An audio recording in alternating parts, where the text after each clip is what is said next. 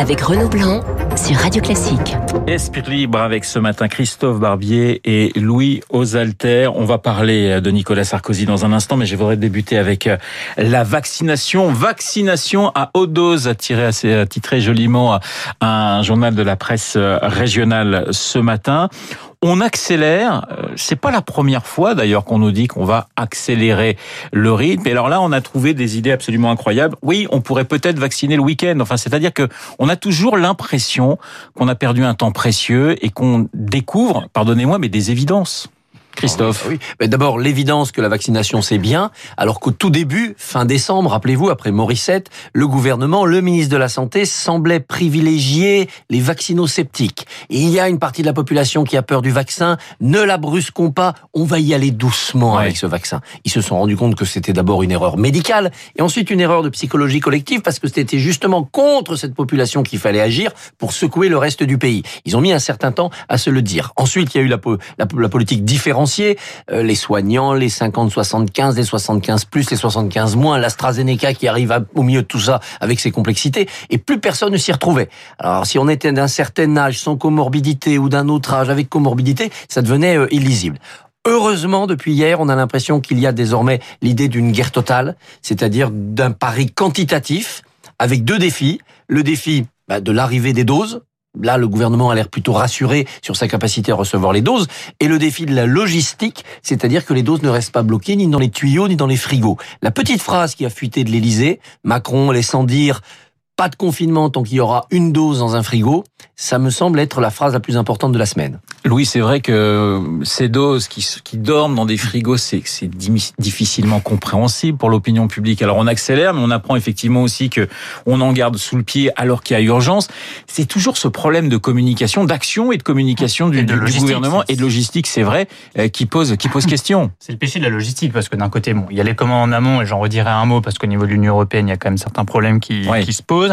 Et puis il y a la logistique en aval, c'est-à-dire ces doses qui sont dans les frigos, comment est-ce qu'on les distribue, comment est-ce qu'on les utilise jusqu'à la dernière goutte pour optimiser euh, l'efficacité de chaque euh, dose livrée. Quand, vous lisez tous les jours la presse régionale, vous avez plein d'articles sur euh, telle maison de retraite qui attend ses doses, telle euh, personne âgée qui a pris rendez-vous, qui essaie de prendre rendez-vous depuis 15 jours et le rendez-vous ne vient pas, euh, telle place de vaccination, il y a une place pour 120 candidats à la vaccination. Donc, donc en plus il y a des gens qui peuvent se faire, qui veulent se faire vacciner et qui sont, sont très motivés pour euh, pour le faire. Euh, je suis pas tout à fait d'accord avec le, postulat de départ que posait Christophe sur la stratégie du gouvernement, euh, parce que je pense qu'il y avait quand même un front de gens qui n'étaient pas à proprement parler vaccinosceptiques, mais vaccinaux-prudents, c'est-à-dire qui connaissaient pas ce fameux vaccin à ARN messager que nous découvrions tous, qui transmet une consigne euh, euh génétique pour euh, plus d'appréhension qu'un véritable refus des anticorps. Oui, moi je pense que c'était ça parce que en fait les gens, la plupart des gens sont pragmatiques, ils sont pas euh, dogmatiques et, et, bornés à part un petit socle d'antivax qui le sont et qui le seront probablement toujours, mais la plupart des Français en fait attendaient de voir. Et je pense que là le gouvernement, l'occasion qu'il a de reprendre la main, c'est qu'en fait les vaccins marchent. Oui. ils marchent plutôt. Les vaccins sont efficaces. On, on, a des signes de ça. typiquement le, nombre de gens, euh, la, la moyenne d'âge des gens qui sont hospitalisés pour Covid baisse on peut en tirer la conclusion que en fait les populations vaccinées qui sont les plus âgées en priorité euh, euh, sont moins touchées par le Covid. Mais je ne me réjouis pas d'être dans un pays qui a dit oh on laisse passer les autres devant, euh, soyons prudents, ne soyons pas très courageux. C'était un peu la stratégie. Ça, me, C'était un peu la stratégie. en revanche, le fait de laisser passer les autres devant dans les commandes, ça je suis d'accord, c'était un gros, c'est un gros problème. Et on le paye aujourd'hui. L'Union européenne le paye. Le Royaume-Uni fanfaronne en disant regardez notre stratégie était la meilleure et ça donne raison à tous les défenseurs du Brexit Brexit quand même quelque part cette, ce, ce phénomène-là. Et là, on apprend cette semaine que euh, le Danemark et l'Autriche vont s'associer avec Israël pour se faire livrer plus de vaccins hors des cadres de la commande européenne. Donc on voit que cette histoire de commande européenne est quelque chose qui se, qui se morcelle, qui craquelle et qui pourrait apparaître comme un nouvel échec. En tout cas, une lenteur, c'est souvent le procès qu'on fait à l'Union européenne, une nouvelle lenteur européenne. Mais lenteur, mais aussi division aujourd'hui des Européens, puisque vous le rappelez, certains commencent à faire cavalier seul. Et puis c'est vrai qu'on se moquait gentiment, ceux qui étaient contre Boris Johnson et contre le Brexit, de dire vous allez voir, mais ils vont jamais s'en sortir. Nous, unis, ça va aller beaucoup mieux. Et, et c'est vrai que les faits euh, donnent raison pour l'instant au Premier ministre britannique, Christophe. Le Premier ministre britannique est d'abord celui qui a plongé son, pays dans une crise épidémique majeure par les erreurs de gestion du début.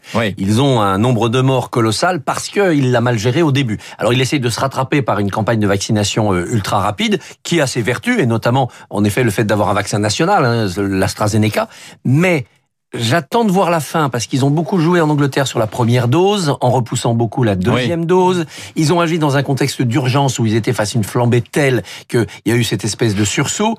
On verra à terme quelles ont été les vertus respectives de toutes les politiques de, vaccination. Mais on voit des pays se tourner vers Israël, se tourner vers la Russie, se tourner vers la Chine. Du côté de l'Union européenne, on a marqué un bon point avec l'équité il n'y avait pas de différence d'accès au vaccin selon qu'on on était dans un pays pauvre ou un pays riche de l'Union européenne. Et nous avons perdu un point sur l'efficacité.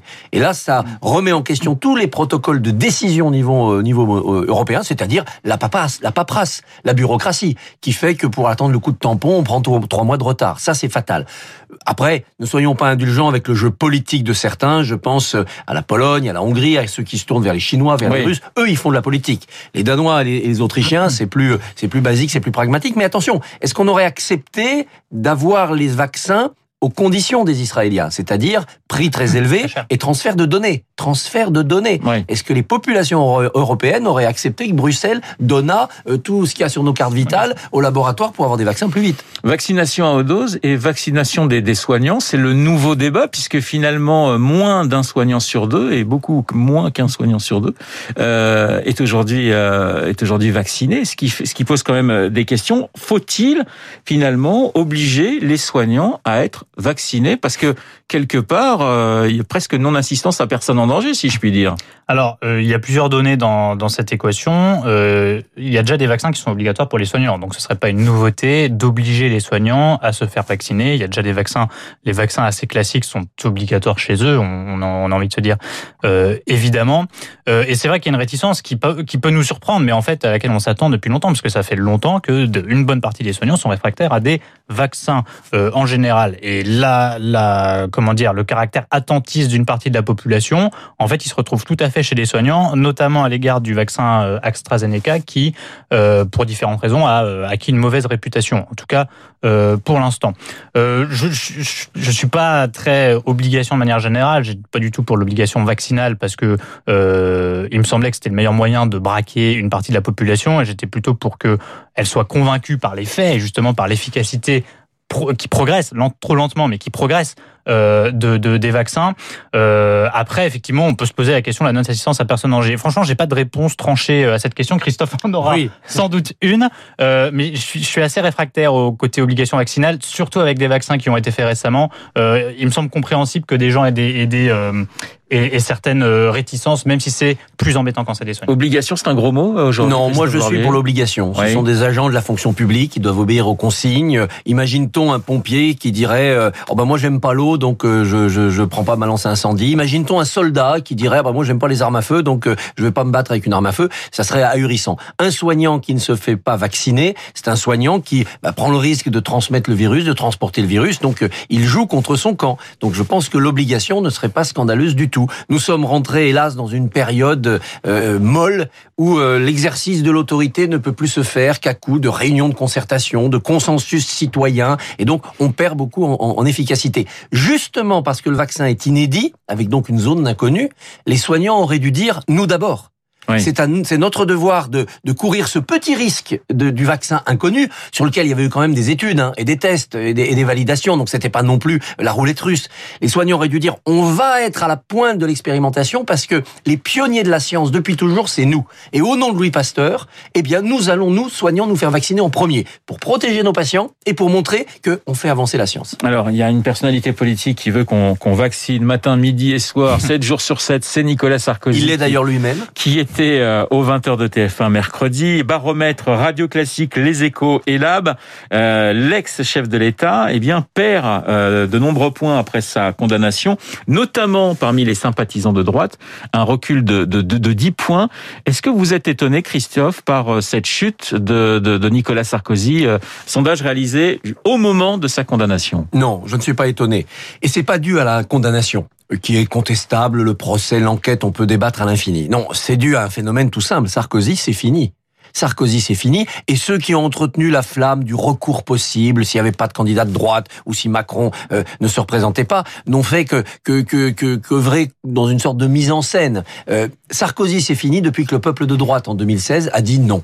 Euh, ce n'est pas toi, on choisit quelqu'un d'autre. On prend François Fillon à la primaire. Et donc, à partir de ce moment-là, on a vu que la base sociologique de Nicolas Sarkozy, qui avait fait sa victoire en 2007, avait disparu. Il a eu sa chance, il a fait un quinquennat avec des qualités et des défauts. La page a été tournée. Il a entretenu le, le cinéma, si j'ose dire, avec des livres, des apparitions. Les procès l'ont aidé à rester comme ça un peu dans un effet martyr euh, au devant de la scène. Sarkozy, c'est fini. Louis, il y avait une question euh, de, Gilles Boulot à TF1 en disant, euh, bon, justement, est-ce que vous avez envie de vous représenter? Il a été relativement clair en disant non, pour moi, voilà. Mais mais on attend justement euh, de, savoir pour qui il va voter. Est-ce que le choix de Nicolas Sarkozy a encore un poids aujourd'hui? Non, mais je pense que que ce soit Sarkozy ou un autre, les, consignes de vote marchent assez peu. En réalité, euh, il n'y a plus d'autorité automatique de l'homme ou de la femme politique sur tout un segment de l'électorat. Je, pense que ça marche plus. Euh, les électeurs sont beaucoup plus libres, non seulement vis-à-vis des personnalités, mais aussi vis-à-vis des partis. Là où le vote gaulliste ou communiste se transmettait de, de père en fils et de mère en fille, je pense que toutes ces logiques ont, ont, explosé et ça vaut aussi pour les, le phénomène de rattachement à une personnalité politique. Euh, Sarkozy, il n'a plus qu'une logique de fan club, c'est-à-dire qu'une petite frange de la population euh, lui sera toujours euh, fidèle, des gens nostalgiques de son quinquennat, de l'énergie qu'il a dégagée lors de sa campagne de, de, 2007, des gens qui ne pardonnent pas à François Hollande de l'avoir battu. Mais moi, je partage de Christophe, Sarkozy, c'est fini, euh, et je pense que le, le la recherche d'un recours à droite en dit plus sur la droite que sur Sarkozy lui-même. C'est le vide à droite qui produit ça. Il nous reste 20 secondes. Dans ce même sondage, on voit que Édouard Philippe continue de caracoler en tête des personnalités préférées des Français. C'est le seul qui a plus de 50% d'opinion positive. Il fait un carton du côté de la République en marche. Il fait un carton chez les Républicains. Il nous reste 20 secondes. La petite musique, Édouard Philippe, il va falloir euh, euh, l'écouter, la suivre, l'entendre, à votre avis, dans les mois qui viennent, Christophe? Oui, d'autant que c'est une symphonie en, en trois mouvements. Un piano, tant qu'on est dans cette présidentielle, il ne peut pas aller en dissidence contre Macron. Euh, Allegro, si Macron ne se représente pas et qu'il est désigné comme l'héritier, il pourrait euh, faire un hold-up sur la droite et sur la République en marche dès l'année prochaine. Scénario plus, plus plutôt hypothétique. Et euh, si Macron est, est, battu, fortissimo ensuite, parce qu'il va falloir récupérer un peu de la Macronie, reconstituer la droite. Ça sera pas simple pour lui. Fortissimo plutôt en 2027 et ça sera le mot de la fin, Louis. Oui, il lui reste à vouloir prendre la baguette et à lever un orchestre, ce qui ce qui ne fait pas encore Edouard Philippe pour l'instant. C'est un soliste. C'est un soliste. Deux chefs d'orchestre ce matin dans Esprit Libre, Christophe Barbier et Louis Osalter. Merci messieurs, il est 8h57 sur Radio Classique. Dans un instant, la météo et l'essentiel.